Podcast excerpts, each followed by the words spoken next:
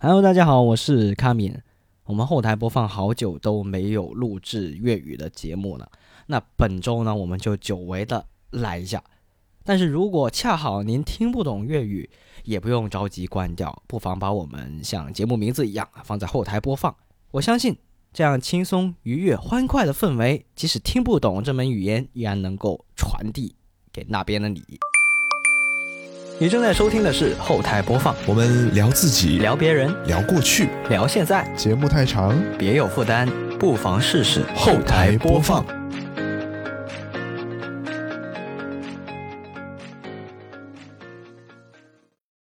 本节目在每周一的零点零一分准时更新，您可以在 Apple Podcast、QQ 音乐、网易云音乐、小宇宙、喜马拉雅、荔枝 FM 和其他泛用型播客平台收听到，全年无休哦。好，那么以下就是本期节目的内容。Hello，大家好，我係卡面。 Hello，大家好，我係金水。哇！金水好耐冇上嚟啦，上一次仲係好艱難咁用普通話嚟錄節目喎。 冇錯啦，所以今日就今日主持就唔俾我再講粵語啦，唔係啊係唔俾我再講國語啦，唔俾你講粵語，咁啊真唔係俾我嗯講國觀語眾。觀眾難頂，唔係你難頂啊！我哋都係為咗觀眾着想啫，而且呢，金水咁樣就可以即係自在啲啊嘛，咁啊可以表達冇錯得更加準確啲，你揾我做咩內容啊？係絕對係你嗰飯，開正你嗰飯。足球遊戲啊嘛， 足球足球遊戲啊嘛，足球遊戲足球遊戲係啊，唔係咁足球咁之前世界盃嗰、個，我哋都稍微講過下嘅。但係你話真係講足球咧，咁我自己又唔係好識啊，特別係第俾日你有機 join 啦會，第日有機會睇下有冇機會開個專門嘅月更欄目，或者兩月更欄目睇下有冇機會咯。係係啦，或者我哋即係現場去踢波、踢真波，咁我哋就將佢變成一個音頻節目係嘛？聽住冇錯嚟啦踢咁啊，嘿咁呵盲盲人足球啊嘛，盲人足球都係咁啊，冇人知呢班人喺度做咩，不停喺度咁嗌嚟嗌去啊，其實喺度踢緊波。冇錯啦，咁今期咧呢、個起源多數都係因為你噶啦，每一次錄節目咧，冇錯其實都係因 為你。啊你最後你係我哋呢、個成成個節目咧最主動嘅一個嘉賓，每一次都係你嗯上話客啊哎有咩錄有上咩錄客咁樣。咁今次咧其實就真係唔係你主動啊，但係咧我又睇到你有喺朋友圈 share 啦，係因為我每年都會匯總自己嗰年玩咗啲咩遊戲，我就會 share 落個個朋友圈度嘅。跟住咁啱呢一期你又你又察覺到呢個係一個選題喎，又俾你水多一期。係啦，主要係水一期 咧，即係話你啲內容真係太水啦！啊我一諗到水咧，就必太須水係金水，係啦，冇錯啦係嘛，咁咪要冇錯啦水翻期，咁二零二二年其實你自己玩咗咩遊戲咧？我據我所知，你發朋友圈發得最多就係嗰個 Splatoon 啦誒哎啱啦， ，Splatoon，Splatoon 年度唯呢隻一玩得超過十個鐘嘅遊戲就係呢只啦。呢只反而我一路呢個系列我一路都冇玩。咁我講下先啦，反正我咁少係嘛，其實我你你先二講，年，舊年真係冇點玩遊戲啊！一嚟我自己本身唔係一個中意玩打機嘅人啦，咁啊誒三大主機嚟講嘅話，Xbox 我都係玩即係 Series S，咁佢都嗯係西瓜皮啦，即係 XGP Game Pass 嗰啲遊戲啦。咁但係因為嗯 Series S 咧，佢係數字版嚟啊嘛，咁佢嘅冇錯嗰個機身內存有限，即係話意味住咧，裝唔到我太只多可以 download 兩到三個嗰啲三 A 大作，咁啊變咗冇事啊！你你老東家希捷有出嗰個擴展卡㗎。冇呢個必 要啊！而且絕對係老老老老東家啦已經。 冇錯啊啦，誒咁我都有得加錢上老東家，點解唔直接加錢上 X 呢？係咪啊？咁啊，證明我都係冇呢個太重嘅需求嘅。冇錯。不過冇不錯過冇錯當其時睇中嗰個 S 呢，都係因為佢嘅嗰個顏值啫，即係型啊，嗯，好睇，即純白色係白色機係我中意啊，嗰個設冇計。錯，咁啊，第二個咧就當然唔係因為價錢問題啦，係嘛？即係我哋呢啲嗯嗯啊，完全係唔使睇嘅，眯埋眼就咁立嘅啫。冇咁錯，啊，隨便立立到立咗一步。咁所以咧喺誒 XGP 入邊玩啲遊戲咧，都係嗰啲誒咩賽車類啊、地平線啊嗯嗰啲咁啊，因為 Horizon，大大 Horizon 家玩大家玩 Xbox 都係車槍球咁呢嗰啲咁嘅嘢，咁但係嗰啲嘢其實即係話誒冇嗰種持續性嘅感覺咯，即係我唔會話我特別想玩，我一玩日日玩或者我個個禮拜玩咁樣，唔會，你只會間因為中你打冇玩開啊 online 啫，因為你冇玩 online 啫，你 PVP 嘅話就有癮㗎啦。唔係有玩 online，即係因為我技術有限啦，咁樣所 以就就成日都，你話你話我 PVP 嘅情況底下咧，成日都嗯，拉屎一名嘅咁樣，咁啊如嗯果嗯嗯，打打埋 online 嗰啲咁啊，更加係即係好 hurt 到自己啊嘛，唔緊越 要打嘅越，猛啊嘛，所以就唔緊要嘅。而且佢真係特別難控制嘅，我唔知點解。所以後來咧，我開始玩嗰、個誒咩咩咩國度話誒。誒極限角度啊極限國度係啦，嗰、個嗯自由度大啲，即係佢可以。嗰個我玩咗一陣，我冇玩啦嗰個我，因為佢哎啊嗰覺得佢漫無目的啊，俾我感覺有啲。誒，哎我所以就我中玩意咗呢一陣啲漫無目的。嗯，佢一陣又踩下單車，一陣又滑下雪咁樣，係就搞到唔係我就唔係覺得有啲漫無目的。你嗰個係誒選單嚟嘅啫嘛，菜單嚟嘅嘛，即係你去啊到嗰個地方咧，你就只可以參加嗰項比賽，但係途中咧你確實可以換好多交通工具咁樣。確實，係啊，其實嗰都有啲段難啊嗯暫時我都係冇玩入，冇冇冇玩入去。嗰嗰我只所以放棄咗啦，嗰只我。所以我後來咧就發現咧，即係玩單機遊戲，其實我自己係有玩單機嘅習慣，特別係 Switch 啦。大家都知我呢個 Switch 係直頭係元老級，即係初代啊，啱出嗰陣就買嘅。所以依家嗯四副啊唔係兩副 Joy-Con 已經係都神神地㗎 啦，已經奉為神機啦啊！不愧係神機啊，全部都神 晒。咁所以所以咧就操作起身咧有啲即係我同佢爭住要操作嗰種感覺啊，佢自己又想揸，我又要揸，我要撳翻佢翻嚟咁樣啊，所以冇錯。有陣時玩單機咧都都有啲猛嘅，嗯有啲猛嘅，所以你唔可以玩啲確操作性太強嘅遊戲。嗯，嗯，於是乎就講到我哋頭先講嗰個啊個 Splatoon Spartan 啊斯普拉頓啦，係啊，斯普拉啊頓，斯普拉頓或者叫做大大家都知多啲噴射嘅戰士嗰個啊咩噴射戰士啊，華萊士係啦。咁、嗯，其實第二代你都冇玩係嘛？其實第二代有玩嘅，都係玩唔入，都係玩玩 online。只不過我覺得嗰個題材係比較新穎，作為一個係 FPS 遊戲，都都新穎，就係個新鮮感過咗之後就覺得冇冇玩，因為我平時個遊戲嗰、個嗰、個進每每年有自己有個 target 係嗯遊戲有個庫就盡盡量想通關，所哦以就好少嘥時間喺啲誒即係非通關類嘅呢種。PVP 遊戲上邊，即係偶爾會放鬆玩下，但係唔會花太多時間去玩。哦，哦，我理解你呢種諗法喎，因為嗰種單機因為我都 係 係係你啊，買咗翻嚟就自必然就想我一一定要玩佢咁，甚至乎你係話小廚卡帶咁，我通關之後我直頭賣咗佢添，因 為你主單機嘅話，其實你玩完之後就冇嘢玩噶啦嘛。係冇錯，除非佢有後續有大型嘅 DLC 更新，除但外係嗰啲都啦，好少啦，係啦，咁所以極少反而就係因為呢個原因，所以我依家先玩 Splatoon 多啲，就因為佢係 online 嗯啊 game 係網遊，咁佢不停有新嘢，或者我每一局匹配都係唔同嘅對手或者都唔隊同友，人。係啦，咁你每一局都係新鮮嘅，咁樣就好啲。誒、講翻呢只 game 啦，其實我二代啊嗰陣就已經有嘅，因為二代先係上 Switch 啊嘛。咁啊嗯一嗯代就就係就係 V 嘅，就 V V 嗰陣就太久遠啦。咁啊，嗯二代咧，我我係買咗數字版嘅，因為我覺得呢哦種網遊同埋誒 Mario Kart 賽車嗰種多人遊戲嗯咧，我中意數字版，咁我就唔使帶咁多 cut 帶出街嗰陣咁換嚟嗯換去咁麻煩啊嘛。咁我同冇錯，大家一齊 party 啊、聚會啊，咁我哋就可以誒攞、兩副 Joy-Con 出嚟啊，咁嗯啊、大家就可以好快咁玩。咁呢種網遊當然都係啦。咁啊，當其時其實就已經有聽聞過呢個 Splatoon 佢嘅網絡真係好差，聽講過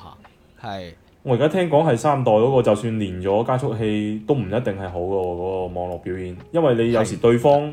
對對方網絡差斷咗線嘅話，成局又係咁樣夭折嘅咯。會係啦真係好慘，真係好慘。二代呢就誒、呃都玩得下，因為二代已經好嗯耐啦嘛。佢喺 Switch 出嚟之前，其實已經有同嗰個《塞爾達傳說》一樣啊嘛。佢係先出咗個嗯嗯 game 再出主機嘅，咁所以佢個服務器其實已經係 run 咗一排噶啦。咁啊，嗯跟住呢就誒、呃我屋企即係屋企呢邊咧，其實直連係可以去到 Tab B 嘅網絡嘅，係 OK 嘅，嗯冇問題。照 B 以上就 OK 啦，咁啊唔使連加速器。嗯咁但係反而嗯有陣時，因為我成日都搬嚟搬去啊嘛，咁好多城市去啊嘛，咁就有走數有啊嘛，啲地方客 嗰啲客客户嚟啊㗎有啲地方唔得， 有啲地方咧就唔得，咁啊真係要開加速器。嗯開加速器咧就就麻煩啦，你就唔想玩啦，因為你點點講啊，你又要我買咗只 game 翻嚟咯喎，又要俾錢充加速器，好似有啲唔抵咁嘅感覺，係嘛？冇辦法。而且我充咗呢而家你我又要加咗佢係咁玩喎幾如果我幾乎必間中須即係嗯即係你有一種壓力，即係好似我充咗你嘅 VIP，我一定要玩。原 本玩玩遊戲打機你就係輕鬆噶嘛，就唔好嗯嗯 set 咁多呢啲限制俾自己啊嘛，咁啊，所以冇後錯來呢，就我就誒、欸、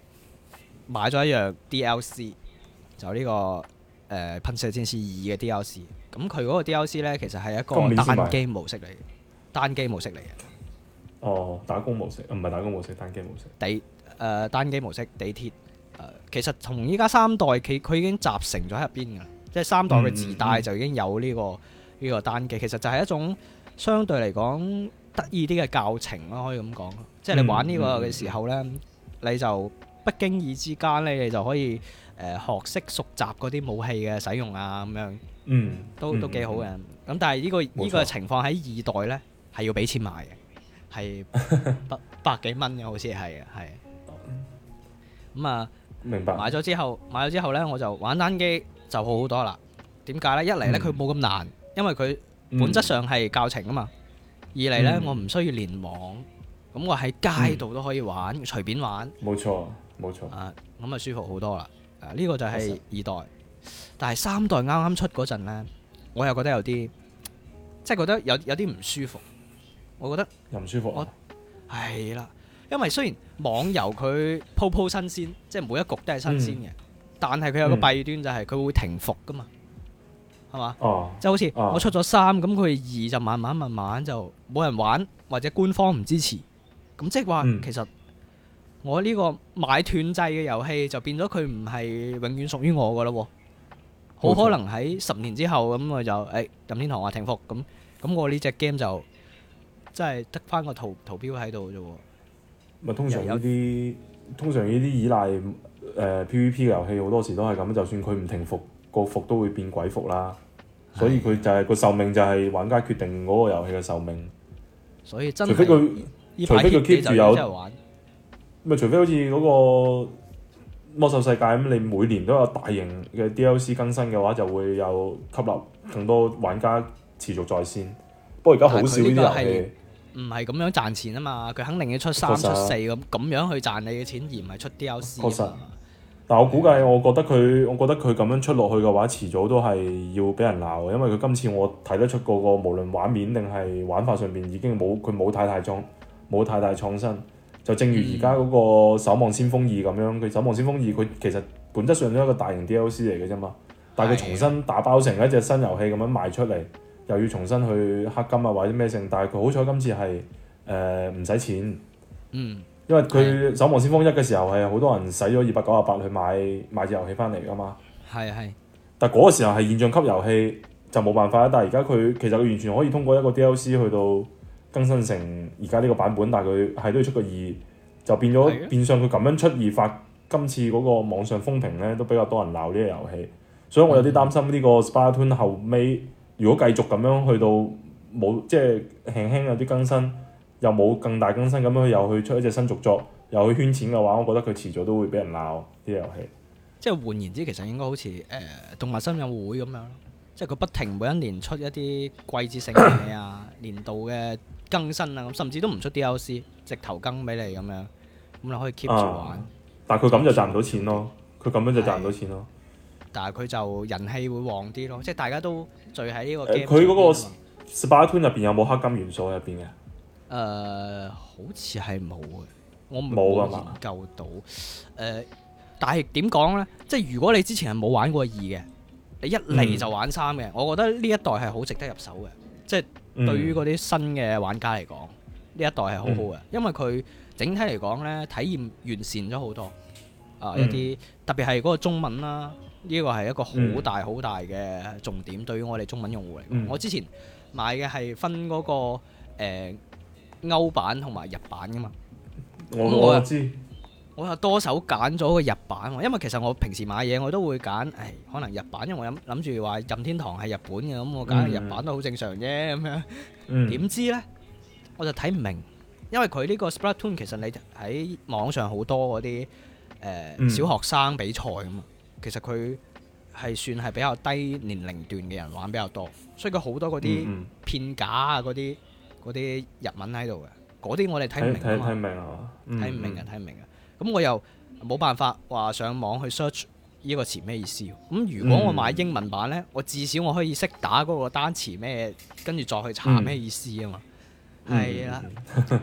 結果呢就係、唉，就係、呢一次就變咗咁樣。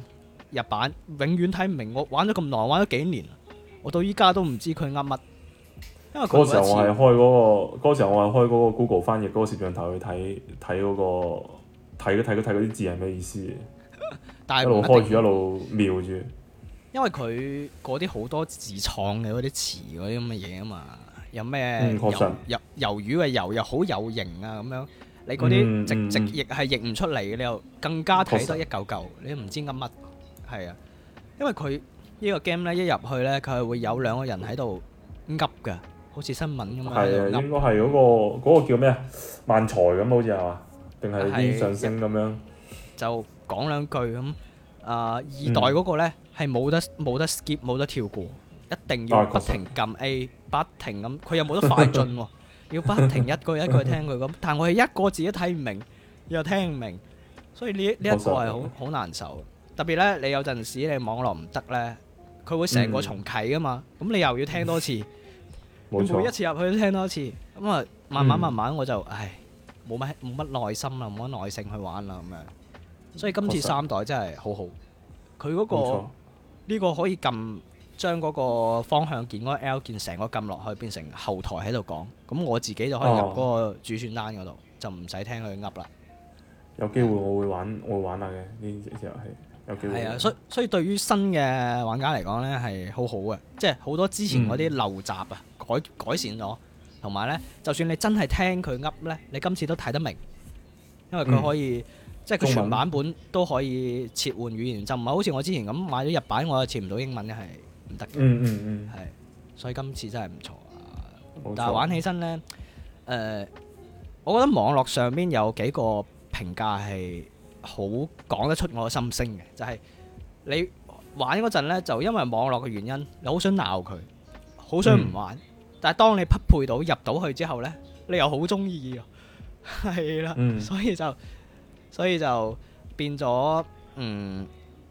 變咗一個好矛盾嘅心態喺嗰度咯，係啊。嗯，明嘅。誒 Johnny 好似要上咯喎，我哋等佢上咗嚟係就講講我講我個 list 就冇問題啦，應該。 O K，咁我呢一 part 等嘅等等 Johnny 就比較可惜啦，佢要聽翻我哋節目先聽到呢啲咁冇錯精啊，彩嘅佢發言。又可以呃一個播放量。係啦，自己聽自己係嘛？全部平台都冇錯播一次啊！確實。咁等下啊，我哋等 Johnny 上嚟啊！喺等 Johnny 嗰陣，我繼續講埋啦。咁呢個啊，繼續講， Splatoon 繼續講。。誒，Splatoon，因為我冇嘢可以講啊嘛，只可以講 Splatoon。唔係你有玩 Pokemon 啊啦，你有玩，我見你有玩 Pokemon 啊啦。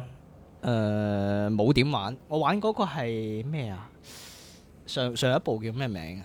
嗰個古代嗰上一個部係誒 Asus，唔係嗰個咩阿爾宙斯啊嘛。啊，係係係阿阿爾宙斯係係啦。啊，講呢個我一都有陣先玩，一一陣先輪到先講啦吓，而家講翻 Splatoon 啦。啊！呢、個一間網絡呢個一真係間都太可以一慘齊講嘅呢個，呢、個都可以一齊講。個阿祖斯呢個係啦，阿爾宙斯可以一陣講。好似 Johnny 都有玩玩喎，佢都有 Switch 啊，但係佢嗯佢喺嘅度玩 Switch 好玩好叻啊嘛。啊冇錯，係啊，誒依家 Johnny 已經上線啦，啊各位聽眾已經睇到上佢嗰個狗頭喺度。冇錯，啊好啊，咁啊，我哋歡迎啊 Johnny 翻嚟誒中途加入啦吓。咁啊，頭先講到 Splatoon 啦，咁係咪你對呢只 game 都有啲有啲諗法要講一講，表達下？其實其實係咁嘅，因為 Splatoon 二嗰陣時，我係想即係有想玩嘅想法嘅，但係當時嗯佢好似係只有日文或者係英文嘅版本，好似就係外區係冇嗯中文嘅，而係且啊誒、呃就呢個係有啲阻止我想玩佢嘅慾望啦。然之後好明智嘅一直選擇啊等到一直等到 Splatoon 三之後呢，誒發現佢嗯有中文啦，而且呢，嗯佢好似玩法啊各方面又豐富咗，咁就係喺優化呢個遊戲誒、呃發售冇幾耐我就入手咗，但係我係因為我之前係剩低一個任規券嘅，所以我直接係用哦任規券去換嘅，然之都後抵嘅呢。係，然之後呢，就我我就係因為我線上我好屎，我即係打打打 線上，基本上都係都係輸嘅，所以我就啊因為延遲問題打咧，個線上，我依家基本上都係上線去打嗰個劇情，即係嗰、個誒嗯嗰個離線單機模式嗰個啦，係係啊係單機模式，我我基本上都喺度打緊單機模式，就係一直都冇冇點打線上。但係、哦即係打單機，你打耐之後，你會覺得好似又呢、個遊戲又冇乜癮咯喎。然之後係啊係啊係。我玩下玩下就唔係好想玩，就唔係係咁。，其實你可以玩打工嘅，打工模式咪都係多人，但係呢就大家係一個隊友嘅嘅哦，方即係式咯 PVE 啊嘛。誒係啊係啊，但但係大家一齊打 boss 啊嘛，即係佢係哦有啲海鮮上嚟攻擊嗰啲你，叫好似嗰啲叫共鬥模式啊。好似誒嗰個咩啊，植物大戰僵屍咁啊，一輪啊一輪上明嚟白嘅，啊係啊，咁啊，跟住你哋就要去攞嗰啲誒嗰啲蛋啊嘛，嗰啲魚蛋啊嘛嗯，咁你哋收集嗯嗯佢咁樣。有有人咧就負責運，有人咧就負責打怪，咁係合作模式，都幾好玩嘅。嗯嗯，可以試今次呢下，個因為我其實依家 Switch 上邊我冇咩冇咩即係 有想玩嘅遊戲，基本上就係嗯開咪玩 Splatoon 三比較多啲。我嗯我依家都係嗯係張張 cut 都冇掹出嚟過啦，都一直插喺係入，啊我我係我就唔係用 cut 嘅，我係用嗰個邊啊，誒我直咁接你買嘅直接，所以所以就更加方便。啦。係係冇錯。但咁係今次呢呢個個遊戲網絡其實我真係要嗯吐槽下，真係誒真係好差咁好你差，咁你打線上應該都要掛加速器啩？掛咗都冇用，即係就算佢係 tap A 都冇用，嗯好你差。掛人哋冇掛都冇用啊！哦咁嘅。係啊，今次我發現咗呢、個呢、個問題啦，就係、嗯八個人，即係四 v 四啊嘛，八個人是但一個甩線都冇用。最激氣就係有一場呢，我哋已經打完喺結算嗰陣，嗯結算 結畫算面嗰嗰陣，陣斷線啊嘛，有人斷咗白打，嗰一局明明係我贏噶嘛，啊，咁嗰下真係好激氣。係啊，嗯或者你打下 OK 打下中途。中途逃地，逃下逃下嗰陣佢領先緊咁樣，唉，其實。嗯其實你你你你你哋講嘅呢個問題，即係即係誒、呃如果玩玩下 online PVP 咁樣，你係咪呢個遊戲係咪一只要有一個人斷線，你成場就白打，一係啊啲收益都冇啊？一啲彎轉都冇。其實就係 GTA 其實 GTA 五嗰個 online 模式咧，都係呢個問題嘅。你匹配咗四個人一齊誒、呃、進入嗰個搶劫模式，你其實嗯只要有其中一個任務失敗，即係有啲人衝咗去就係作死，俾人打死，或者佢斷線，或者嗯佢強制離線，你都會導致嗰場搶劫任務係失敗嘅。但係佢嗯會根據你嗰場搶劫任務做咗啲乜嘢，佢會即適係都當有去都俾有翻個，進度。佢會適當俾翻報酬你，無論錢定係經驗值，佢都會俾翻你嘅。哦，即係唔會話一咁好一啲唔會話一一斷線，所以我覺得 Splatoon 可以學下呢一個咯。主要唔係嘅係話，你真係冇其實唔使學人玩 online 嘅，唔係？佢確實根本唔使學，佢自己搞好服務器就得啦。你知唔知 啊？因為因為三啱啱出嗰陣咧，好多人玩啊嘛，逼爆咗個服務器啊嘛，好難匹配到入去，所以嗰一排咧嗯我激到我我咧記得就就翻去玩我印二。象中啊，即係 Splatoon 啊三出之前，仲有一個俾嗯逼爆服務器嘅遊戲，就係糖豆人，啊，哦嗰個係係係因為佢免費係就係咗，就係啱免費啊嘛，加而且佢加 入咗 Switch 平台，然之後嗰個嗯服務器就頂唔上，因為佢係多平台都可以玩噶嘛。嗯係，，而且佢好多人，佢一局有幾十個係啊，一人局啊嘛好多人，太多人。係係係，但係誒呢一個，因為三啱出嗰陣逼爆咗，變嗯咗我自己焗住咧就翻去玩二，我就發現二咧暢順無比，即係因為佢冇人玩啦，即係少咗人玩，啊，嗯，嗯，連連加速器都唔使，真係超哦順。非常係啊之因為嗰、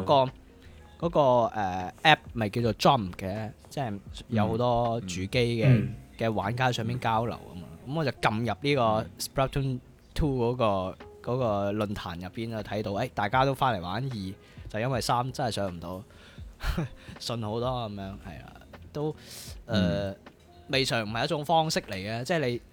玩法差唔多嘛，你都可以練下手咁樣咯，係咯。確實，嗯係嗯 OK，咁啊，我哋用咗半粒鐘嘅時間嚟講呢個 Splatoon 啊，睇嚟真係都算係全民類嘅我遊覺得戲啊嚟係嘅今年今年一個比較唔錯嘅遊戲，因為誒、呃首先佢嘅 Switch 嗯平台，大家會比較願意去攞一個好嗯便攜嘅平台去玩遊戲，而且佢其實嗯誒佢喺 Switch 上邊嘅性能表現係 OK 嘅，即係佢唔會好似嗯 Pokemon 咁好棘，即係 Pokemon 個新新 game 佢好棘啊嘛。咁你誒、嗯呃如果 Switch 上面玩其他遊戲，好似有啲遊戲嘅體驗都唔係好好。咁、嗯，呢個遊戲確實係，我覺得係今年 Switch 上邊最誒應該係最好嘅遊戲。今年、舊年係嘛？啊，如舊果今年年仲係係佢嘅話，就二年，今就年似乎係有啲可惜啦係蔡蔡蔡爾達啦，今年係蔡爾達啦。即係未發售，你就已經封咗個係啊係係啊係啊係啊，我覺得一定冇問一題定嘅，一定。哦係啊 OK，一定嘅，一定嘅。好嗯咁啊，跟住嚟，不如金水嚟分享下今年啲 game 先啦，成個表咁嗯多係嘛？成個表，或者你哋對其中有咩有疑問或者有興趣嘅，你可以問我，因為成個表如果講晒嘅話，應該就好好長。咦我睇你我估計睇你玩呢啲遊戲，誒、其實好多好多都係嗰啲，即係日系遊戲，好似偏多啲嗬。係啊，因為畢竟其實其實好坦白講，你你你遊戲呢方面，你肯定逃唔開日系廠商，因為最早期遊戲就係日系廠商去到咩，佢哋只不過後期研究到遊戲引擎嘅時候，就開始落後俾歐美廠商啦。嗯，嗯其實到而家佢佢佢哋又跟翻上個嗰個路軌之後，其實日係而家目前嚟講都係舉足輕重，即真係好重要一個位置。所以我本人都係玩日系遊戲比較多少少，嗯，多少少啫。其實你認真睇多少少啫，唔係多好多。我我睇咗一下金水呢個表，我發現我今年玩有冇玩過啊即係同你哋玩嘅一樣嘅遊戲，只有一個，嗯，邊個只有一個就係 Pokemon 啊？嘛？即係嗰個阿爾宙斯啊係阿爾宙斯唔係我今年唔係豬咩？我以為你係話嗰只豬啊，即係豬子嗰個最新嗰只 Pokemon 嗰個哦，冇啊，朱子，我唔係話話太我，我覺得佢好差，表現好差嗯啊！真正率表確實現好呢個確差啊實嘛。嗯，佢矮宙斯我覺得還好咯。我睇你呢個嗯表都有啲 game 都係即係唔係最新嘅喎，即係你係二零二二年玩嘅，但係呢只 game 係係啊二零二二年。係，即即係你係有遊戲補唔翻唔之一前定係最新嘅，係冇冇錯嗯冇錯冇錯，但係大所以部分都係二零二哦，你冇話我今年我今年嘅 game list 我都會有一啲誒、呃即係比較老嘅遊戲，即係唔係今年嗯嘅 Doom 啊嗰啲啊而且非常即係非常多非常 Doom 啊嗰啲啊，即係嗰啲紅色警戒嗰啲啊， 嗯，PC 比較多係嘛？嗯即係 Johnny 呢排。係啊係啊！我近排喺度玩緊 GTA 就係玩呢啲嘛，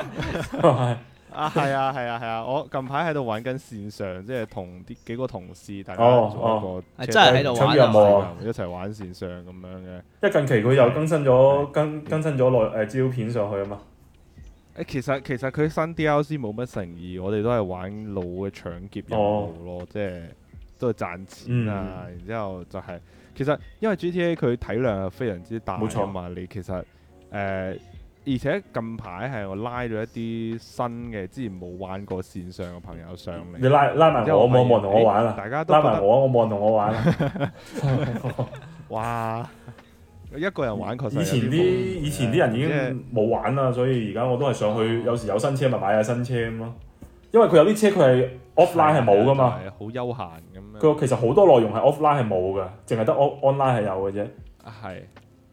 係係係，然之後線上會有好多有意思嘅任務嗯去做咯，我覺得都係好值得去玩去啊玩。 ，GTA 主真要係係真係，因為主佢要之而家係前冇人冇 GTA 嘅，係佢派噶嘛， 我都有啦。誒而但家係冇人係我冇之 GTA 五嘅。但係之前係因為哦，嗰個我覺得，我覺得，誒、啊我覺得依家玩其實都 OK 嘅。依家誒，雖然話即係公開戰局都係好多掛，即係 PC 係好多嗯掛噶嘛。誒、好影響你嘅體驗。我哋依家開嗰、個呃誒嗰、個邀請戰局嘅話，佢就唔嗯會有呢啲掛，就係你基本上都係一個人或者係誒、拉啲朋友入嚟嗯體驗會好啲。嗯嗯，其實我冇認真玩過，都係因為我哋測試嗰啲性能測試咁先一撳入去跑下咁樣， 所以即係真係冇冇點認真玩過啊確呢只實 game。哦，我覺得我覺得其實你去誒、呃有時間，你都有興趣嘅話，可以試試啊可以先玩下線可上，以試啊下，係係啊，但係我依家冇 PC 啊嘛係，可以試一試，即係睇下劇情。你有 export 啊嘛，你有 XGP，啊唔 XGP 冇啊，XGP 冇啊冇啊冇啊，冇。係啊，比較你講可起惜啊 GTA，你講起 GTA，我我我我醒起我自己個 list 入邊係冇列嗰個 G GTA 嗰、嗰三部曲重製版上去，因為我未打即係都係舊年完，我爭最後我爭最後嗰只 SA 冇未玩完，因為佢體量有啲大有啲長，所以我又冇花咁多時間去玩。嗯前面嗰兩隻已經玩晒㗎啦，已經。咁不如咁樣啦，金水講下你嗰個 list 誒列，我即係所數啦，我所數。講講一講我輕輕所係數。啊，講俾大家聽下你玩咗啲咩 game，睇下大家觀眾有冇同你你咁啱又撞冇錯中啊咁樣首先個 list 入邊咧係完全冇嗰啲誒，即係點講咧？嗰啲足球啊、賽車類遊戲，因為呢個係冇所啊謂通關噶嘛。連平時番都係玩呢啲，咁係呢啲就呢啲就唔計啦。咁嗯第一隻嘅話就係 Life Alive 呢只係以前 SFC 上邊嘅一隻遊戲嘅重製版吧，應該算重製，又唔算重製嘅，即係復刻版咁啦。跟住嗯《薩爾達傳說》嗰只《御天之劍》係 Switch 版嚟嘅，嗯跟住《惡魔之魂》重製版就係以前《惡魔之魂》嘅嘅重製版咯。因為我係接觸嗰個老頭環，我先可以接觸雲系遊戲。之前隻狼有玩過，但係唔叻，哦就所以我就因為佢嗰個隻狼都係好難，我覺得係咪老頭環相比嚟講呢難度冇咁高係因為老頭環好多時候其實我都係打唔過嘅，我就靠嗰種人人哋網上嗰種跑科嗰種打法咧，即係可能利用啲、哦利用啲跑利用利用啲輕度筆去到打嘅話咧，我自己會輕鬆啲，就個人反而會會更想打落去咯，唔似隻狼咁樣。誒，而且佢老頭環今一代係可以連機你，近期更新咗，近期更新咗 PVP，、哦之前係我睇佢哋係一齊，唔係佢哋係之前一一齊推劇情都可以誒、嘅呃老頭環之前係即係點講咧？佢係侯嗰啲侯大哥同同埋花大哥嘛，即係你召入嚟，你可能召咗個幫手同你一齊打 boss，但係嗰個人佢係嗯純係靠 AI 控制嘅，就唔係真係嗰個玩家去同你打嘅，哦，係哦，佢咁啊只不過係一個幫手。但係你召喚呢個幫手入嚟嘅同時，個代價係你個 boss 可能會多一倍血咁咯。啊，係啊，呢個就係代價啦。咁嘅。跟住誒咁代價都有係啲啦係啊，跟住。一換一跟啦，住 係啊一換一真係一換一，但係你有嗰個幫手，你會好打好多啊嘛。你喺嗯隔離可能作為輔助啊，或者補血啊，或者咩性嘅話，你個打法唔同咗，嗯就睇你選擇咯。跟住惡魔之魂之後就係嗰個 Pokemon 嗰隻豬，即係豬子嗯最最新嗰代嗰個豬。跟住下一個就係嗰個馬里奧馬馬里奧同埋風土嗰個星耀之源，唔知你有冇聽過？係咪嗰係個嗰捉棋隻嗰個啊？類係啊係啊，戰棋類嗰、個嗰個好耐啦玩法哦嗰呢個只係啊，聯名跟住呢只係新出嘅，呢、個 佢係佢第一代係誒、呃 Switch 護航嗰一係啊年去到出嘅，而家係第二代咁樣。跟住《嗯瘟瘟疫傳說安魂曲》就係、你哋都知啊嘛，呢只應該、嗯你哋跑過跑分都係知。有聽過呢個。但呢只我係非常之推推薦你哋大誒、呃大家玩嘅，因為呢只遊戲真係唔錯，做做得特別係一即係一同二都做得唔錯，你哋可以玩下。咁黑上集嗰四隻，嗯即係黑上集有四隻嘅，跟住心中魔、灰冥界、棉蘭號、希望鎮呢啲都係以前嗰只直到黎明嘅玩法，同一個廠商出嘅，都係啲咩嚟㗎電影冇聽過互動類、電影互動類、驚悚恐怖類遊戲，即係睇戲嘅啫，明唔明啊都係？係即係其實個個故事都係佢安排好嘅，只不過好入邊有好多驚悚啊，同埋啲咩互動環節，去到等你 run 落去咁樣，同埋好多決定，佢、會影響好多種結局咁樣嗰種。哦，即係都係即係多你選唔同擇決定嘅。係係係，你哋都可以試下，但係就睇偏睇戲邊個多啲。誒、平台㗎？嗯，呃 PlayStation 同埋誒 Xbox 都有嘅，哦，OK，電腦誒、PC 好似仲未上，即係 P PC 端好似未未有。嗯。跟住下一隻就係最後的守護者，呢隻好耐之前㗎啦，呢隻就唔提啦，就係嗰隻咩咩有隻有個僆仔同埋一隻大鷹嗰、個，唔知你哋有冇印象？如果冇就算啦。嗯，就都係主呢一個僆仔一隻大即係好多都 game 都係咁係主機類， 叫最後最後的守護者就就係啲即係點講咧？你哋大家自己 search 啦，如果有興趣嘅話，因為佢好難定，我好難定義佢係一種咩遊戲 ACT 咯，佢主要係 A A A C T，啊，動作跟住類迷失就係、係迷失就係嗰只貓嗰只遊戲，你哋都知吧好似都即幾係扮一隻 hit 貓㗎喎？Stray Stray，跟住佢係扮演嗰只貓，你全程就係扮演一隻貓啫，喺未來世界入入邊得翻機器人同貓嘅一個世界，啊就係、就係、咯，就係、都係解謎，佢係偏解謎嘅，ACT 偏解謎嘅。嗯跟住日落黃昏時同黑上集都係一樣，都係啲劇情類推動嘅不同不不同選擇遊戲。呢、個 XGP 有嘅，你可以玩下。嗯，OK，跟住鬼滅之刃嗰個就唔講啦，嗰、個嗰、個就純粹係點坑錢嘅嗰、個唔係係，但係點解你會玩呢啲 game 我咧？覺得嗰個遊戲係咪好麻麻？嚇、真係好麻麻呢只呢鬼滅之只刃鬼滅之刃真係好麻麻。你唔係等喎但係等於你睇一睇多次漫畫誒、動畫，呢啲咁嘅嗯熱門番嘅遊戲，我一般都唔會玩喎。但係你係一個咩心態去玩佢咧？即係因為我真係中意鬼滅純之刃咯，粹呃錢哦哦哦，即因係為因為我當周真係中邊嘅意鬼滅之玩刃。係啊，好似啊啊！最近我都有玩嗰只火影嗰只叫咩啊咩究極風暴啊，即係又玩翻嗰只究極風暴去玩翻，係嗯知悶噶啦，明明明知噶啦，但係啊都試下咯。因為誒、呃我之前專門誒、呃、幾年前啦已經，幾年前我仲我係冇 PlayStation 噶嘛，咁啊有人借咗部嗯 PlayStation Four 俾我，咁、嗯我咧就就就就就就誒、哎我有部機咁我買咩 game 咧？咁我就諗誒、哎不如買蒙面超人啦！我咁中意蒙面超人咁樣。哦，咁佢就有嗰個隻叫做《巔峰英雄》啊嘛，咁我就買咗翻嚟玩，真係冇乜玩晒嘅啫，即係真係純呃錢 game 咯，我覺得可以話 係，所以我對於呢一類嘅呢種原本佢就好出名嘅 IP，跟住再翻翻過嚟整遊戲嗯嘅呢種呢，就基本上都無視佢噶啦，依家基本上。但係你話冇啊誒，我都係常常中坑嘅，好似之前嗰只足球小將我都有入噶，嗰只足球小將我都有入嚟玩嘅。但係我覺得作為一個同收埋龍珠藏都幾好嘅，即係嗯，點講好呢？佢你又同同買 CD 差唔多，我覺得有種咁嘅心態，即係你話啊《巔峰英雄》玩起身好唔好玩呢？我覺得麻麻地，冇乜誠意。但反係啊你，正你反正唔使旨意佢有幾好玩噶。但係呢，我真係想收一隻碟擺屋企喎，即係有陣時你真係就係想睇佢變下身咁 樣，你就覺得你收個盒好似咯，收收個盒。 齋收個口係嘛，都得嘅係啊，係啊。咁不如上網揾幾張海報睇下好過啊。冇冇錯。嗯跟住下一隻就係星之卡比啦，呢只又嗯係推薦大家玩嘅，呢隻真係好玩，即係等於星之卡比版嘅馬里奧奧德賽咁樣。其其實卡比實大家我覺得都幾都好玩嘅啊係好似嘅，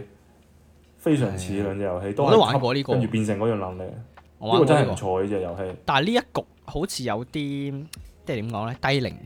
我我自己覺得，即係佢嗯玩法相對簡單。我其實都唔易㗎，即係你全你全全達成嘅話，其實都唔容易嘅。哦，因為每個能力，即係其實入邊有你你每個能力都會有好似三級嘅進化噶嘛。咁你要哦儲齊啲元素，去到將每個能力升到第三級嘅話，都係有要啲時間嘅。其其實即係話都係任天堂嗰種咁嘅類型啦，通關唔難，但係你要全收集呢就係啊係係係係。跟住下一隻就係老頭環啦，艾爾登法環。嗯咁呢只唔使講啦，呢只呢呃只就係今年嘅年度誒二零二二年 TGA 嘅年度遊戲啦。嗯 Elden Ring 啊啊。嗯，其實嗰時候一出嘅時候，我已經同我同事啊啊啊啊啊啊 Johnny 都識㗎啦。我同我同事講呢只就係年代遊戲，啊，姓魯嗰個，姓姓魯嗰個，邊只姓魯嗰個，哦哦哦哦，姓姓姓姓魯嗰個，我就哦同嗰時候一出，因為嗰時候係佢啦，我玩嘅，佢玩先嘅。佢話喂呢只喂唔錯喎，哦，跟住我又試下，因為我從來唔玩雲類遊戲嘅，因為我驚嘅，因為太難玩啦，實實在。啊事實上買咗翻嚟之後就太難真係好難玩，我嘥咗差唔多個幾兩個月時間浸入去玩呢個遊戲，有有某啲 boss 甚至係打一兩日兩三日都真係打唔過，不斷咁樣去打。嗯，係係呢我聽只真過隔離係嗰個都推玩薦都大家玩嘅。都有排玩嘅，即係我企喺隔離睇佢玩咧，我都覺得真係唔唔易，係啊。甚至乎我係唔易嘅我同佢傾跟偈，我覺得我好似都影響到佢咁樣啊。傾偈咯。嗰時我企喺嗰隔嗰離段時傾偈都間，已我經我甚至週末都冇都冇都冇出門嗰段時間。啊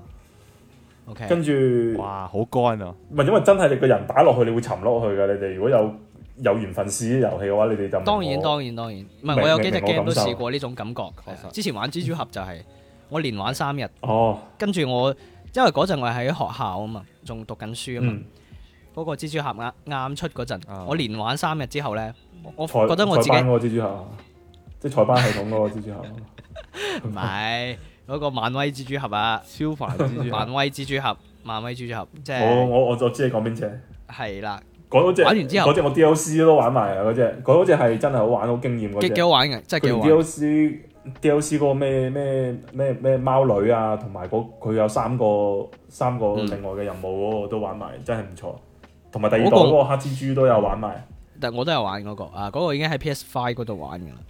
咁啊，啊！跟住係咯，喺 PS Four 玩嗰陣呢，我玩完之後行過去食堂嗰段路，即係宿舍行去食堂嗰段路呢，我覺得我嗯自己係要係要揈啲蜘蛛絲出嚟飛過去，即係有嗰種幻覺冇錯喺入邊，你就會覺得自己嗯冇錯呢三日以嚟浸咗入去，你就係嗰個嗯 Peter Parker，、你就係嗰個 game 入邊嘅，嗯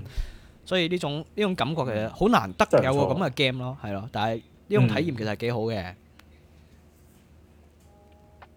OK，跟住咁啊，下是下一隻就係地平線西之絕境啦，就係、第一代嗰個地平線零啊零之曙光嘅嘅續作，都唔哦錯嘅，但係就同第一代其實係同一樣嘢嚟嘅，佢冇乜大改進，所以佢冇攞年代遊戲都係好正常嘅。嗯，即係佢都係一個大型、超大型嘅換換皮版 DLC，但係本質上都係同一樣都係咁嘢㗎嚟嘅。啦，係啊係啊，跟住下一隻就係師傅啊，師傅反而有驚喜。一個法國、一個法國法國遊戲創新團隊做出一種我都認可嘅嗰種功夫打擊感同埋一種正宗感嘅中國本土遊戲。咁佢定位，佢佢嗰個時候佢佢可能受好多港產片影響啦。嗯跟住佢嗰啲場景同埋即係頭幾關嘅場景，佢都好有香港風啊！嗯即係香港五六十年代嗰時候武打片嗰種香港風，即係呢啲街啊，或者啲武館啊，同埋啲爛樓啊嗰啲喺啲地方打。不過後邊就場景就完全唔同噶啦。後邊嘅話，你哋可以繼續玩落去。冇佢有玩過佢有但係好好似上佢咗有 Switch 喎，係上咗 Switch 啊，你哋可以試下。嗯。但優化點我就唔我知。當時係有啲想喺 PS 五度 玩，但係佢 PS 五嘅售價實在太貴啊太貴啊！我覺得係啊係啊，我覺得 PC 嘅售價會平好多，但係點都唔會夠 Switch 啊所以我覺得就係 PC，所以我嗰陣喺玩 Epic 嗰度買嘅咯，Epic 平啊嘛嗰時候。係係係，佢係好似係 Epic 獨佔嘅，佢 Steam 係冇嘅。好係咪啊？我唔我唔知啊！我反正嗰時候 Epic 打折嘅時候就喺 Epic 買咗，跟住玩有段時間喺度玩，不過都好難玩，係係好難玩，有啲似嗰啲似嗰個嗰、個咩啊 roguelike game 嗰種咁樣不斷去重複，即係你真係死嘅話就會重複打、重複打。係咪重真複人快打嗰種類型啊？即係哦好似打？唔街機係咁唔係唔係，都係有啲唔同嘅啊喎。但係佢動作真係好標準，即係我睇得出。即係當然我唔識啦，但係我睇咁佢個耐，動作動作捕捉係咪做得唔係啊，我覺得我估計係佢應該真係揾咗嗰啲叫咩啊好似嗰個睇過叫幕白後啊白眉拳啊定係咩嘢？唔知啊，即係真係揾嗰啲師傅去做動步同埋做顧問咁去去講。後尾好似我有時刷短視頻，我都會刷到有啲人真係攞呢隻遊戲入邊嘅嗰啲動作去問翻呢個拳係嘅嗰啲老嗰啲老師傅，啲、嗯即係啲老師傅都話佢做得真係非常之貼合現實㗎啦，真實㗎啦。哦加上佢即係真我係哋之後加就上唔使拜師啦，我哋就買呢只 game 喺入自邊學啊己放屋企係啊練係啊。冇冇冇冇錯啦，你喺入邊學得啦。跟住下一隻遊戲就係嗰只嗰只 Pokemon 啊阿祖斯啦，係係就先，誒呢我哋隻三個都有遊戲玩嘅，係難得嗯，呢只係我三個，我哋三個都有係玩，真係唔錯嘅。係咁神秘海域一二三合集嗰個就係、就係、嗰個合集咯，佢個合集就係叫神秘海域一一二三。哦，係我咪覺得誒係咪 Tom Harando 嗰個嗰個電影改編係嗰個原係就係、就係荷蘭 D 嗰、個嗰、個電影去改編呢啲遊戲嘅。跟住一二三就係玩翻以前誒、PS 二同 PS 三嘅時候嘅嗰嗰三部作品咯，嗯係唔錯嘅，不過都係電都係線性式咯，係嗰個時候開創呢呢類遊戲先河嘅爆發期嚟嘅。真係叫做跟住 video game 係嘛？即係即係就係睇 video。係啊，佢好太多佢太多演出啦，入入邊好多過場動畫演出。嗯。跟住最後一隻就係《大英論破》咯，就係一隻文字類推理遊戲。係嗯冇啦都，幾經典。O K，冇啦。咁嗯咁啊，數數住落，咁我哋大家都發現咗，其實都都會有啲交集嘅，係嘛？咁不如我哋就嗯依家嚟傾一少啊少傾呢個矮宙斯啦。反正我哋三個都玩過，啊，我哋嗯就就就係啦。係其他嗰啲就講到先算啦，係啊。誒，其實矮宙斯，我覺得呢個亦呢個 game 呢，係即係我唔係一個 Pokemon 嘅 fans，、嗯嗯，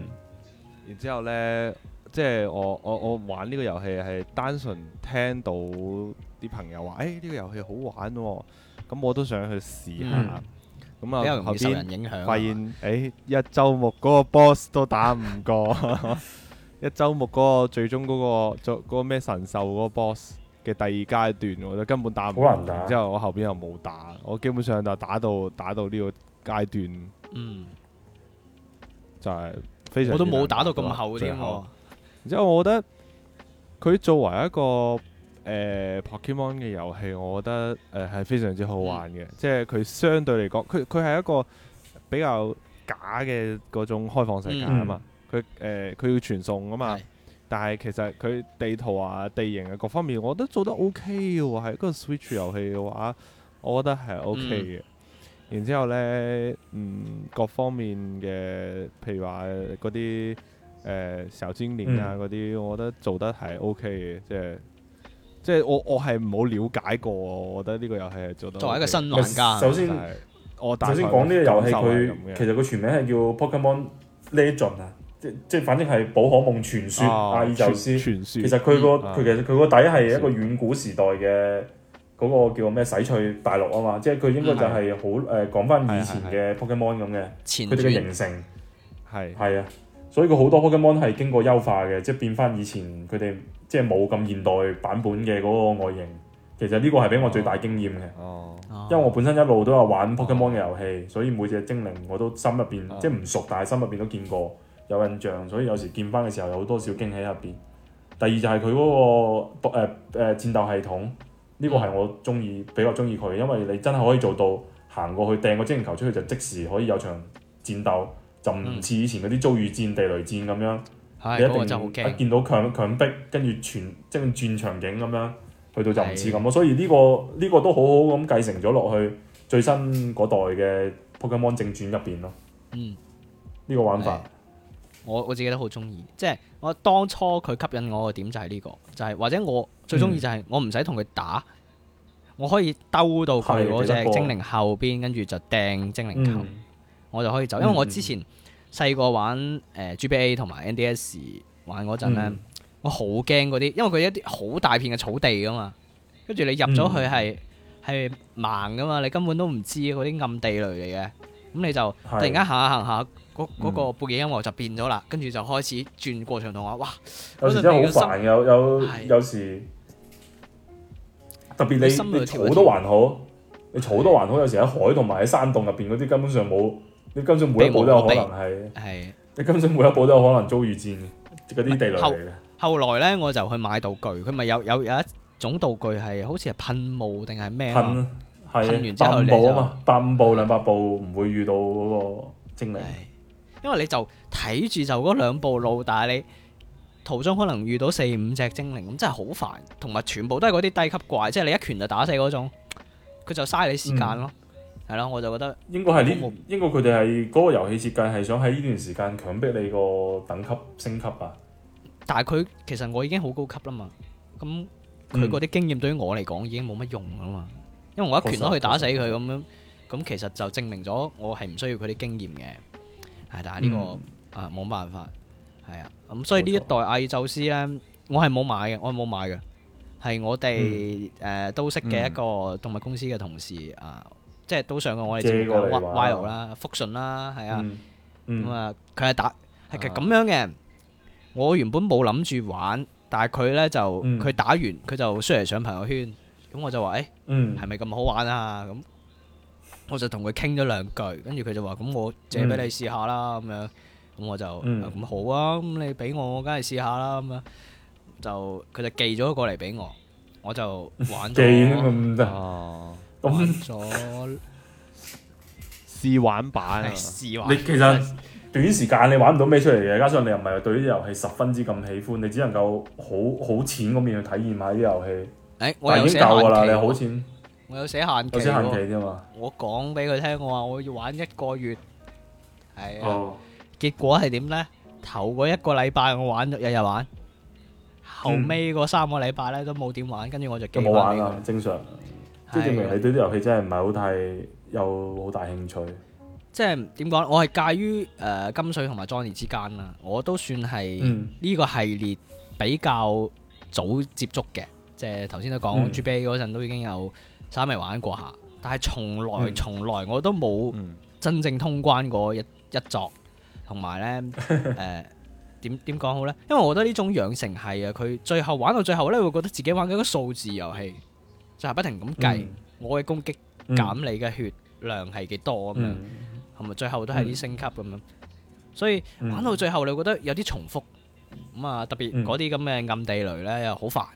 咁所以到最後都。嗯嗯都冇冇真正咁通關。咁但係今次呢，因為佢嗯嗰個自由度呢，真係有有 touch 到我，誒觸動到我，嗯我就好中意。其實我好中意《塞爾達傳說》嗰種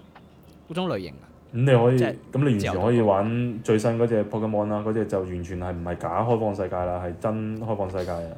但係我試過但係嗌又就之棘到後真閪係咁，，我嗯覺得只不過畫面係差啫，個畫面係差，真係差唔。係其實咁你咪插落，佢係精數好低，你插落底座咯，咪你唔好拎住玩咯。阿爾宙斯都真係點講好呢？我覺得有啲簡陋，即係有啲似半成品，即係你好明顯睇到嗰塊地，你面前嗰塊地精靈係好稀疏，跟住佢嗰啲草又好啊，石頭又好啊，咁你覺得好似係咁爭啲佢嘢。咁佢畢竟唔係，佢畢竟唔係話正統嘅呃嗰嗰個樹幹入邊嘅一個作品，佢你充其量只不不過話佢可以係一個旁支嚟嘅啫嘛，呢遊戲但。係你你唔可以咁樣講喎，你咁樣就變咗變咗企喺佢嗰個角度嚟睇係嘛？你唔可以企喺嗰個啊確實資本家嘅角度，啊，佢確實一樣確實賣俾我係三百幾蚊，我一樣確係實用三百幾蚊買，好似係嘛？好似之前佢有出過隻 Switch 有出過一隻 Let's go 黃同埋伊貝嘅啊係嘅啊重製版，嗰只其實佢嗰只就係第一隻去探索唔誒唔使轉畫面去到戰鬥嘅模式嘅嘅一個試驗品。嗯，跟住呢個阿爾宙斯就係一個佢覺得為呢個豬童子做嘅最後準備嘅一款作品。嗯，啊跟住去到豬童子就真係動真格啦，開放式開放式世界完全顛覆晒以前啲玩法。其實本即質係話玩落嚟都係一樣㗎。係一佢雖樣然一開頭俾你直接任何一個 boss 你都可以直接去打嘅，唔似以前咁樣卡住你嘅。嗯但問題你去到一啲 boss 度，佢佢冇個等級嗰、個嗰個叫做咩動態等級嗰個變化。你去到一個比較後期嘅 boss，佢個級數一樣係五六十級、四五十級。你一個幾幾級嘅精靈，你冇可能打得過佢噶嘛。所以你始啊終好好好多時你都係要跟翻嗰、個。嗰、個嗰、個嗰、個順序去到打嘅，其實只不過個地圖可以俾你周圍去啫。誒唔係，其實呢個呢都有啲新玩法 嘅，即係好似誒好多人因為今次自由咗啊嘛，即係阿爾宙斯啊，我哋而家講緊，相對嚟講自由咗，好、嗯多人可以賺錢，即係不停咁重新入嗰個地圖，咁嗰啲嘢就重新生出嚟，咁啊不停去、嗯重新去生成賺錢，係啊，呢個係之前唔可以做到噶嘛，呢啲嗯自由度，因為我可以重複不停咁 run，即係話好似頭先阿金穗咁，我可以打 boss，可能我一開始等級得幾級，咁但係嗯我亦、我可以選擇常規啲嘅路徑，就係、我一個一個陣咁打過去，一個一個道館咁打過去，呢、個到最後肯定係夠級數嘅。但係依嗯家咧自由度大咗，仲有另外一種玩法就係我不停咁玩第一個第一個陣都可以不停將個等級刷上去啊嘛。啊呢種嗯呢個都我係冇一種試過嘅真係。自由玩法。咁啊，呢只 game 整體嚟講，誒、呃我呢有啲新意，但係新意不足，就好似之前誒、嗯， Let's Go 啊，同埋嗰個伊貝伊伊伊布係伊布咁樣，即係係啊佢係啊，佢粵有個語係新依意。啊貝咯，粵語就係佢嗰個有個精靈頭嗰個外設啊，即係嗰、個誒、呃藍牙連嗰個掟咧咗，誒喎係嗰個嗰個拋我錢都啊。嘛我都借咗翻嚟，係啊，即係我叫人哋借借返嚟 game 俾我，誒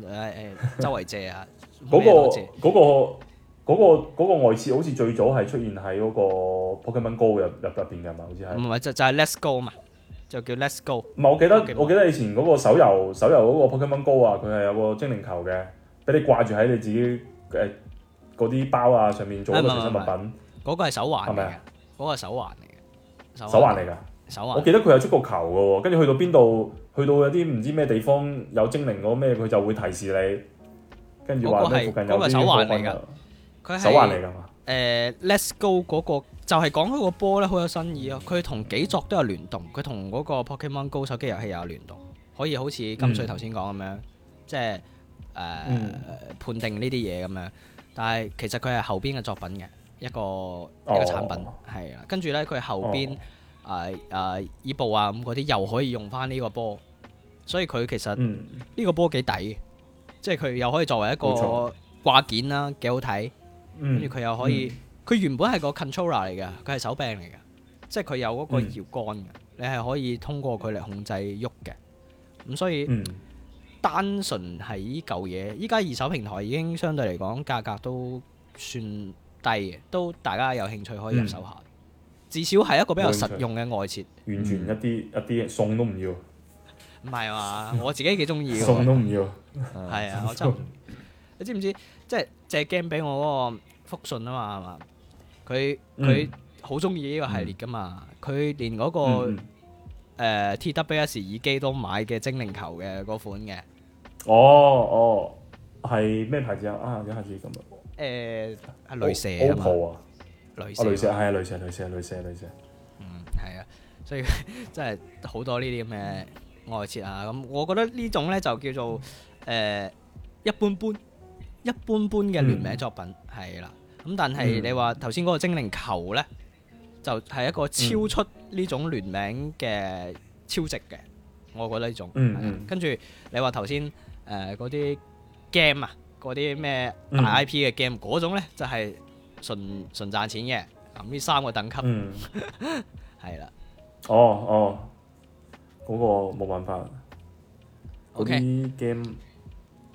咁啊，其實二零其實二零二二年咧，其實係遊戲業界都知道，其實二零二二年係遊戲嘅小年嚟㗎啦。嗯但係佢都今年都有相當一部分真係唔好唔錯嘅作品出，即係比如《老頭環》啦，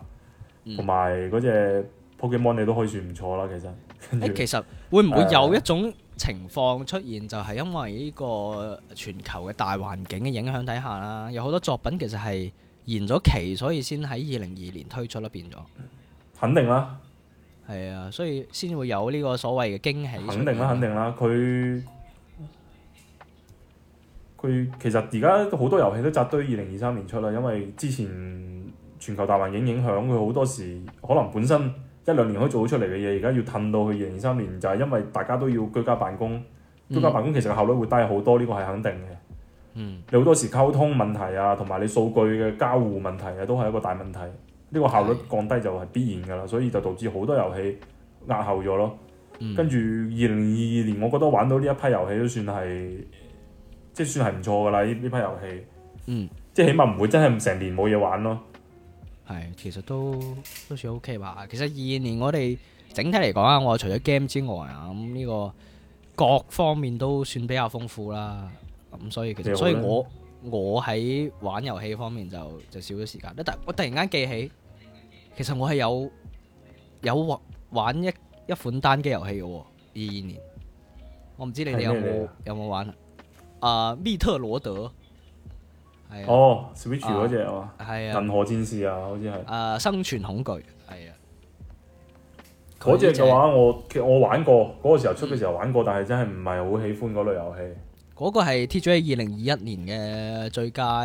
動作冒險遊戲嚟嘅，係真係有九樣大名嘅，但係玩唔落去。嗰個係如果你喜我有個歡，啊，我 你你誒講你講你講，誒都係借嘅，都係借嘅。係，我有個 friend 玩完之後嗯咧，大力推薦，咁我就話：咁你咁大力推薦，不如大力啲掟過嚟啦。咁佢就寄俾我啦， 寄俾我之後咪咧如。果你啊，你講你寄講俾你講。寄俾我之後呢，我就因為佢單機啊嘛，咁我就真係要沉落去玩嘅。咁佢係嗯誒橫版嘅通關遊戲，我第一次接觸呢應該係洛克人。咁實際上呢，如果你按照嗰個族譜嚟講下，咁呢個密特羅德嗯先係洛克人嘅嘅老豆，即係佢係呢個系列呢呢種玩法嘅元祖級係，所以玩起身嗰陣嗯呢，我會覺得好似洛克人。咁當然其實係反過嚟啦，咁啊。嗯，整體嚟講玩起身呢都即係點講啊？因為洛克人我之前玩開都冇試過通關，因為太難。我覺得呢種，嗯因為其實佢係線性噶嘛，你卡咗關你就過唔到。咁所以呢一次確實好呢套難。攞到，我都中途有啲有啲感感感覺到困難。但係後來呢，我都有睇嗰、個呢呢種一定要睇嗰種攻略㗎啦，如果唔係你真係唔知點過。嗯，有有啲好白痴嘅嘅嘅問題嗰陣咧，我我自己睇完攻略之後先發現啊，原來係咁簡單嘅，我點會諗唔到我自己棘咗喺度幾日啊咁樣，所以一定要睇住攻略嗯玩嘅。啊，咁啊，最後最後點解我唔記得咗講呢回事呢？就因為其實我係冇通關嘅，我係打到嗯去最尾 boss 嘅第二階段就冇打啦，嗯即係佢有三個階段，你我都第係二個階段打唔過。你你哋兩個都好好好中意卡喺 boss 嘅第二階段啊！你兩個都係啊，就爭少少，因為我睇攻略已經去到最後一頁啊嘛。唉，咁我一睇，嗯誒過咯喎，過咯喎，咁但係點打都打唔過，後來我就放棄啦，因為我即係整個遊戲嘅進度嚟講啊，咁都已經係玩到百分之九十九點九啦，咁我打唔打都冇所謂啦。嗯係啊，咁啊，咁你哋兩個後來就放棄咗。你哋兩個都你哋兩個都好唔適合玩老頭環，因為老頭環入邊好多 boss 都係第二階段。唔係哦，我係大好痛苦部非常之分痛苦 boss 都係第二階段。我係三個階段入邊玩到第二階段啫嘛，咁你如果有兩階段嘅話，哦應該都應該都得嘅。雲喎、雲類喎、唔係啊嗰啲，唔係嗰唔係唔係嗰啲出邊嗰啲嗰啲好好普通啊咯。其實啱啱我有兩次想打斷你講嘢，其實係嗯，其實我係想推薦你，如果你既然係中意玩嗰個銀河戰士橫版嗰種動作類遊戲嘅話咧，非常推薦你。既然你都有 XGP，咁、嗯我都推薦你玩嗰個微軟自己嗰個工作室出嘅嗰個奧日啊，唔知有冇聽過？哦哦，奧日真係啊有聽過，奧日真係藝術品嚟㗎，其實即係你、嗯你你嚴格嚟講唔可以話佢係一個遊戲啦，因為佢無論音樂、美工、誒嗰啲動作同埋嗰個即係各方面都做得好好，嗯，都係睇得出佢抌咗好多錢落去做嘅一隻一隻一隻遊戲。佢有兩部嘅奧日，Switch 都有都有，不過你有 XGP 你可以直接喺 XGP 玩， OK，就掹低佢先入啊。邊係有嘅。O O O R O R I 啊，O R I。哦，係呢、個絕對聽 過啦，係啦。OK，咁啊，跟住落嚟，不如由呢、你個哋仲有冇點啊？誒 Johnny 啦，Johnny 分享下邊分享下啦啦，係啊係啊，你二零二二年玩咗咩遊戲啊？即係最印象深刻啊，或者點啊咁啊誒誒、呃我二零二年呢，其實我一開始以為我冇玩過好多遊戲，嗯然之後後邊我開始整理嗰陣時，我發現誒、欸其實我二零二二年因為我多咗一個 PS 五嗯呢個主機嘅平你台，好咧，然之後呢，誒、呃即係遊戲上邊嘅選擇其實係多咗嘅。嗯我二零二二年呢，誒、如果係講打劇情嘅話，我係打爆咗一個遊戲嘅，嗯只有一個。透露下，方方方面透哦 就露啊下。係誒 Detroit Become Human，哦，誒底即特係底嗰個特律底特律變人係啊，啊，嗯，係呢個遊戲呢，我覺得非常之好，做得非常之好。即係當時好似 TGA 都係最佳遊戲喎，誒呃唔係，唔我我係，記得佢攞攞獎攞得好爭多啊啲吧好似係呢個遊戲，係二二一幾年嗰陣吧。嗯啊，好耐之前，好耐之前。我呢啲呢隻遊戲我都有通關嘅，呢隻遊戲。嗯，我覺得呢個遊戲係唔錯唔係佢做得非常主要係嗰個而且佢係個立有誒呃個題材佢係啊，有支線噶嘛，即係佢可以佢可以揀誒、誒你唔同嘅選擇，最終嘅劇情導導向係唔同嗯啊嘛。我主要哦，我覺得呢個係非常之有有趣。我主要係中意呢個遊戲嗰個立嗰個嗰個立嗰個個選題啊，嗰個角度同埋嗰個環個環嗯嗯嗯境，因為佢係講到人工智能、即係 AI 人工智啊嘛。能同埋人類啊嘅衝突啊嘛。嗯，嗯，我哋頭先你其實你你玩過底特律嘅話，其實啱啱我講嘅黑上集就係呢類遊戲嚟㗎，嗯就係係咯，佢好好明顯可以去可以去嘗試一下嗯啊係嘅。畫面係十分唔錯嘅底特律係。係係，然之後咧，誒、就係、嗰個蜘蛛俠，就係、漫哦威我頭蜘先蛛講俠嗰個嗰黑個定黑定紅嗰個，係係呢個呢、個我有玩，但係冇打爆，就係、我誒、呃玩咗一部分黑冇打完。黑色定紅色啊嗯？黑色定紅色啊？即係第一部、第二部啦。誒、係 Peter Parker 定係呃應該係 Miles 哦第一部， Morales 第一部第一部 Peter 啊 Parker。 Peter Parker 啊，Peter Parker 第一 Peter Parker Peter Parker 其實實第二部同第一部都老冇乜分別，因為當時係係當時係打折啊嘛，嗯即係 PS 五嘅商嗯店打折，我就、我就買咗兩個遊戲，就係、呢兩個遊哦戲。哦，然之後啊咧，識買識誒玩，就係幾個年幾個年度遊戲啦，就係誒 FIFA FIFA 廿嗯二同誒 F 一廿二嗯呢兩個遊戲，我都係誒 PS 五嗯上邊玩嘅。呢個比較常規咯，即係你係對於呢個題材感興趣嘅嗯話。咁就係呢啲年度遊戲你就買咯，但係我覺得真係成本非常之高， 話好吧。就係喺 PS 五上邊玩呢啲新遊戲嘅成本非常之高。我覺得所有主機，然之後呢，你玩我仲開 Switch 你就唔覺得貴嘅，誒唔係你呢呢度講咁啊，呢確度實講個題外話，誒其實而家主機即係特別係微軟同埋索尼呢兩家咧，主機係初代機型，初代機型啊，其實佢哋係蝕蝕錢賣嘅。因為嗰個時候工藝同埋各方面誒嗱誒嗰啲咩咩咩咩產能啊嗰啲嘢，其實唔一定去到咁大批嗯量，好多時佢係蝕住錢賣嘅，佢好多時係靠遊戲同埋嗰啲會員服務去到賺錢嘅啫。唯一而家即係而家暫時嚟講，唯一機又賺錢，遊戲又賺錢就係任任天堂啦。嗯，當然佢佢微軟同埋索尼，佢之後嘅機佢個佢個產能同埋工藝成係熟啊咗之後咧，佢後邊就賺錢噶啦。不過就唔係前期啦，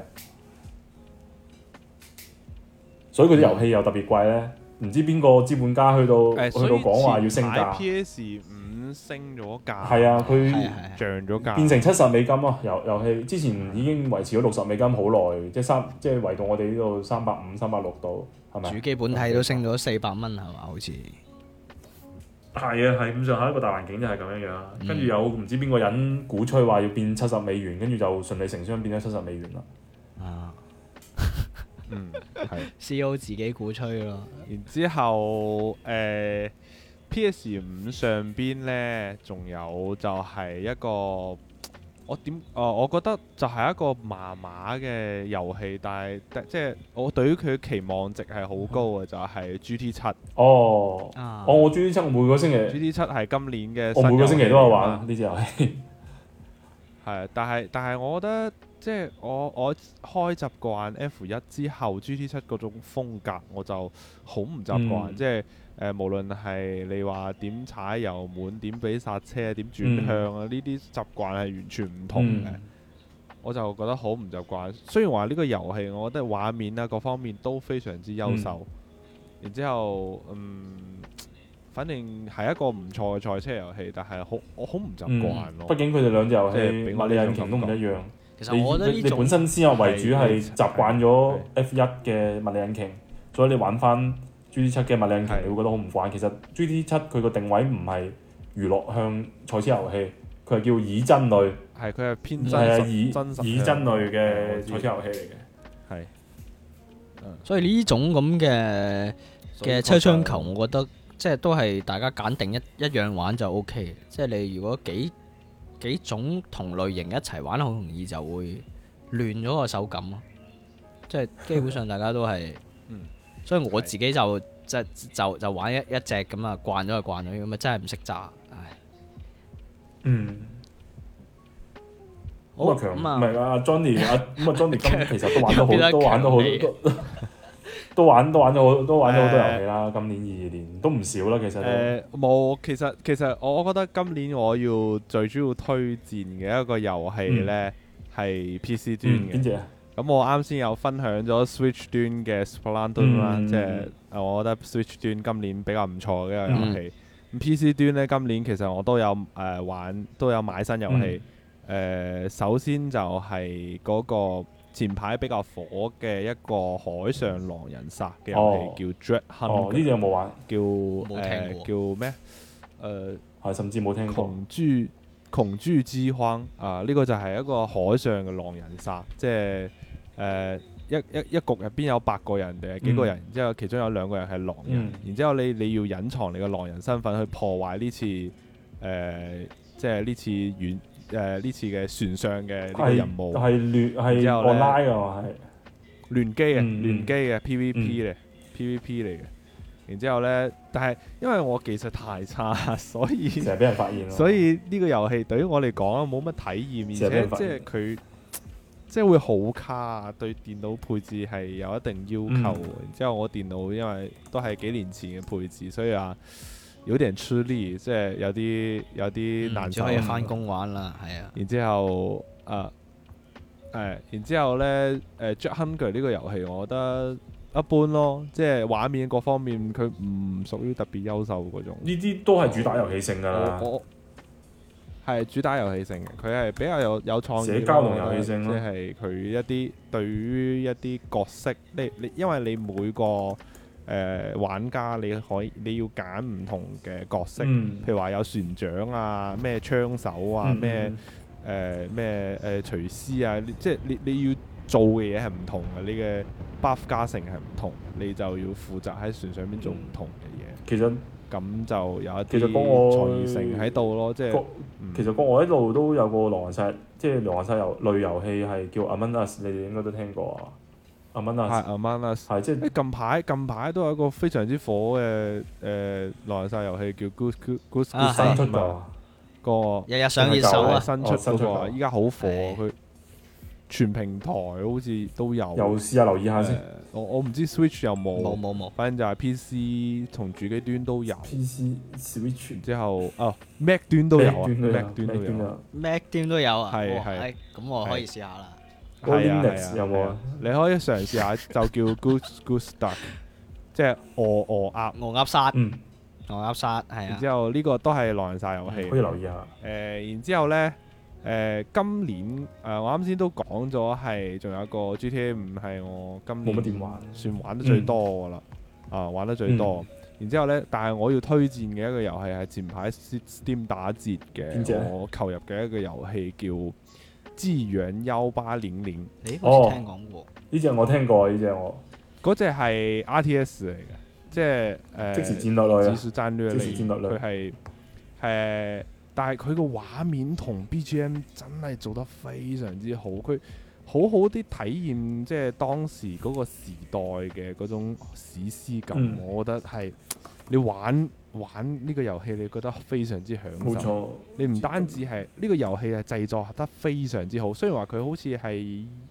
誒一九年定係，反正就幾年前嘅遊戲啦。我因為之前嫌佢好貴咯，四百幾蚊，然之後仲有 DLC 啊嗯嗰啲嘢加加埋埋好貴啊嘛。咁依家 Steam 打字一百蚊都唔佢使，然之後我就入手咗啦。今年好似都有出過隻有類文近排嗯明遊戲啦，叫《維多利亞三》，大家都可以留意下。啊，係係係係，嗰個遊戲都有聽講，但係但係呢、個誒、呃、紀元三誒、呃、紀元，我覺得係真係好玩咯。嗯，我覺得過咗咁多年，我當一個新遊戲咁玩佢，我覺得都非常之好玩。我覺得今年我最滿意嘅一個 game 就係呢個遊戲，嗯所以我推薦大家，如果對於 RTS 呢類遊戲有興可以試趣嘅下嗯話，其實係可以去了解下，可以試下。係係、今年其實真係不如金水玩得咁多，我覺得我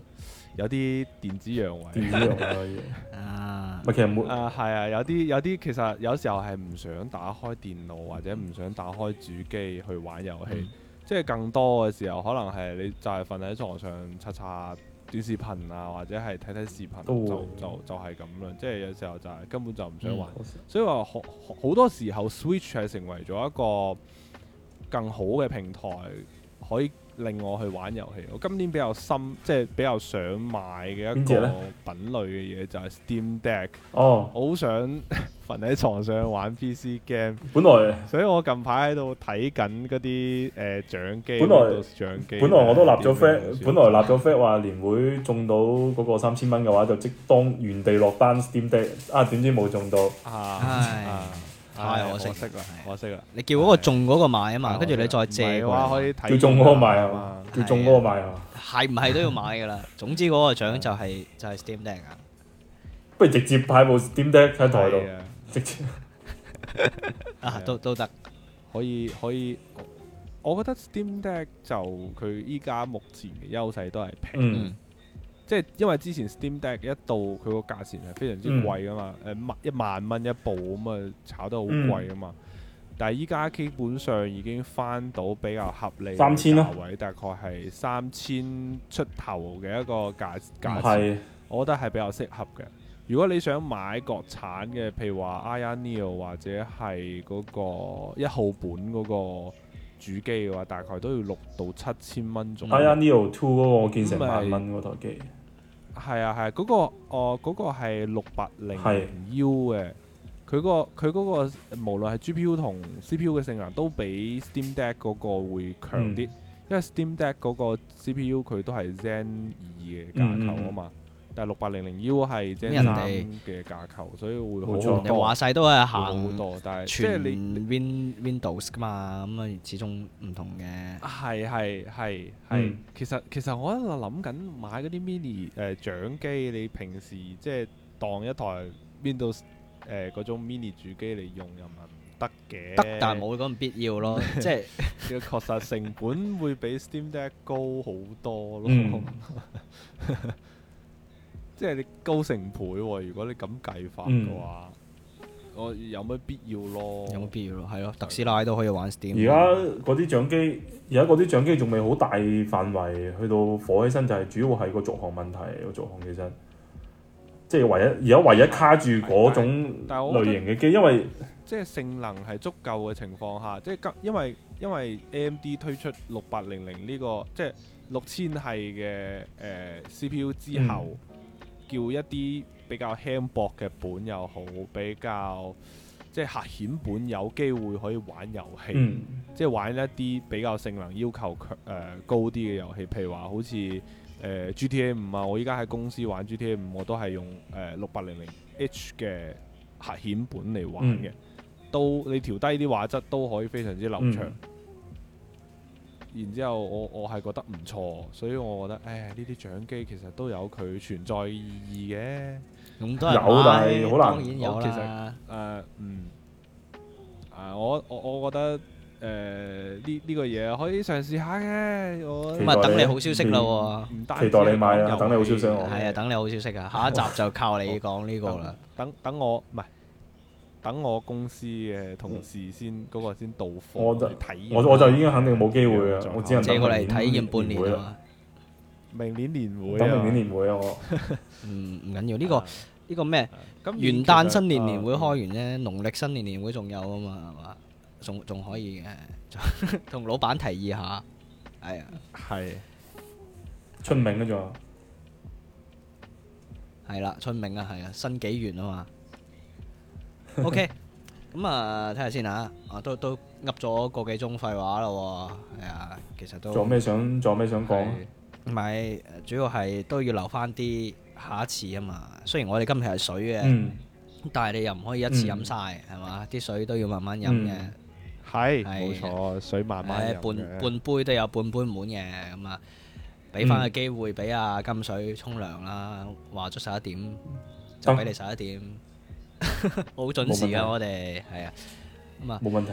我覺得我哋應該好快可以再開第二集噶啦，今期嘅整體嚟講啦，大家有啲嗯期待係啊喎，都傾得幾開心啊，大家 share 咗好多好多嘢啊。嗯，係 OK，咁啊，thank you 晒咁多位。咁啊，如果聽唔明嘅朋友嘅話咧，就呢一期真係聽唔明㗎啦。聽聽聽聽不懂的話就取消關注吧。哎，聽不懂根本就不會聽得 到這一句倒也話。不必啊對，，係啊，倒也不必。好，我哋今期節目就到呢度啦，咁啊下個禮拜再見有啦，机会再见啦。嗯，有机会 OK 再见啦。拜好，拜拜，拜拜。有机会再邀请金水继续聊。OK，拜拜。